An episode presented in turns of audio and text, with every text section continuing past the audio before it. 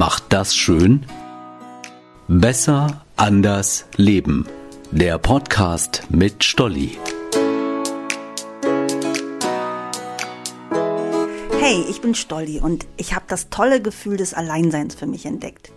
Ja, ich weiß, wir haben eine halbe Ewigkeit damit verbracht, keine Freunde und keine Verwandten zu treffen, keine Konzerte zu besuchen oder einfach mal nett essen zu gehen. Das ist kein tolles Gefühl. Das genieße ich nicht und habe ich auch nicht genossen. Bei meinem tollen Gefühl des Alleinseins geht es eher darum, nur für mich zu sein. In den vergangenen Monaten gab es das einfach nicht. Jeden Tag habe ich meinen Tag organisiert und mindestens den von zwei Jungs. Zusammen lernen am Küchentisch und was machen wir danach in unserer Freizeit? Freizeit, lass mal überlegen. Fußballtraining? Ach nee, geht ja nicht. Spielplatz mit den anderen? Auch nicht. Wir zusammen durch den Wald, gute Idee. Aber auch nur ein paar Mal, dann wird's langweilig, weil gestern haben wir ja schon den Buntspecht gesehen und immer dicke Äste sammeln ist irgendwann auch nicht mehr so aufregend. Hinzu kommt, dass das Leben ja nicht nur aus Spaß und Kinderbelustigung besteht. Ihr wisst schon, da gibt's noch Arbeit, Einkaufen, Essen und Co. Das will auch irgendwann erledigt werden. Wie das am besten läuft? Paralleles Arbeiten ist das Stichwort. E-Mails checke ich zum Beispiel, wenn die Jungs Vokabeln lernen oder Texte sauber abschreiben müssen. Mit einem Auge habe ich das im Blick, mit dem anderen lese ich die Infos auf meinem Rechner. Da bei uns in der Küche gelernt wird, koche ich in der Regel während des Unterrichts. Das Messer in der Hand ist manches Mal mein Zeigestock. Telefonieren mit der besten Freundin, die Freisprechanlage im Auto, Top-Erfindung. Auf dem Weg zum Termin oder zum Einkaufen. Da dauert es dann in der Regel aber länger, weil es sich echt nett auf dem Parkplatz telefonieren lässt. Okay, egal.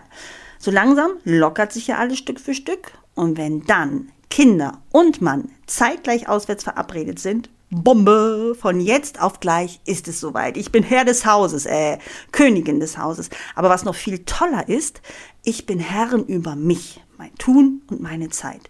Kein Mama, wann gibt's? Oder Stolli, wo liegt? Ich kann tun und lassen, was ich will. Und das habe ich zwei Stunden lang mich auf dem Sofa gelümmelt, gelesen, kurz gedöst, mir ein Glas Wein gegönnt, nach draußen geschaut, gelächelt und einfach nichts gemacht. Zu wissen, das ist jetzt meine Zeit. Keiner kommt und will was. Ich muss nicht die Welt retten, mich nur um mich kümmern. Das war so schön und hatte ich das letzte Mal keine Ahnung wann. Als ich einer Freundin davon erzählte, Mutter von drei Kindern, fing sie laut an zu lachen und sagte, sie hat es vor kurzem ganz ähnlich erlebt. Die Kinder waren alle in der Schule bzw. Kita der Mann arbeiten. Sie hatte den Vormittag zum ersten Mal seit gefühlt 100 Jahren für sich allein. Dieses Gefühl sei so befreiend gewesen, kein ständig unter Strom stehen, weil gleich jemand wieder was will oder braucht. Wir schauten uns nur lächelnd an und nickten wissend. Ja, haltet mich für bekloppt, aber so war's. Und ich möchte für mich dieses wohlige Gefühl gern öfter.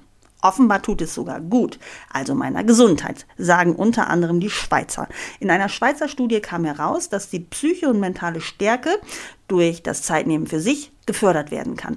Und wenn es mir gut geht, habe ich auch mehr Energie. Nichts zu tun kann mich sogar schlauer machen. Forscher in Italien haben herausgefunden, dass Gedanken sofort anfangen zu wandern, wenn wir ein paar Minuten lang nichts machen.